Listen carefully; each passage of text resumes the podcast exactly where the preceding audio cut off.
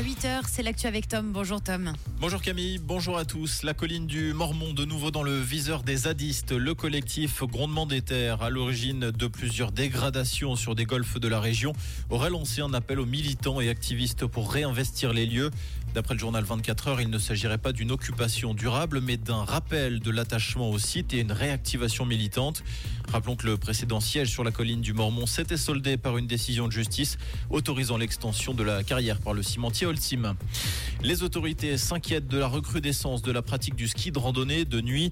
De plus en plus de randonneurs s'adonneraient au pot de phoque sur des pistes fermées, notamment en Valais. Le Bureau de prévention des accidents et le Club alpin suisse rappellent que cette pratique est dangereuse en raison des avalanches et des engins de damage.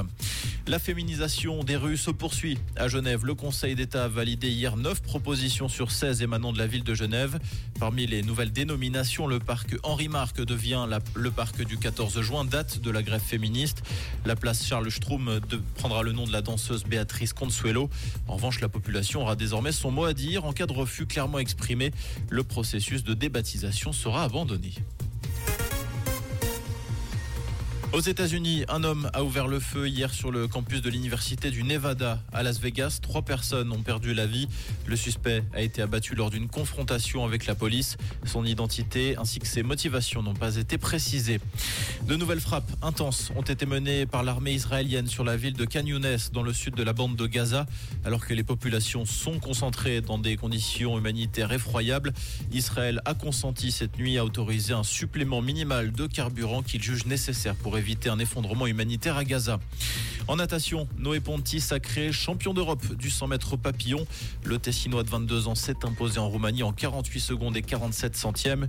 Il fait tomber du même coup le record de Suisse et le record d'Europe. Comprendre ce qui se passe en Suisse romande et dans le monde, c'est aussi sur Rouge. Rouge Côté ciel, ce jeudi, un petit peu de gel en matinée, un beau ciel bleu, c'est ce qu'annonce Météo Suisse avec des températures qui baissent encore un peu. On est à moins 7 degrés hein, sur le canton de Fribourg, moins 5 au Bouvray et à peine 1 degré à Crissier. N'oubliez pas la grosse doudoune pour être chaud et euh, une bonne paire de gants aussi avec davantage de soleil en journée. Faudra profiter hein, parce que demain ce sera le retour à un temps plus humide, une belle journée à l'écoute de Rouge.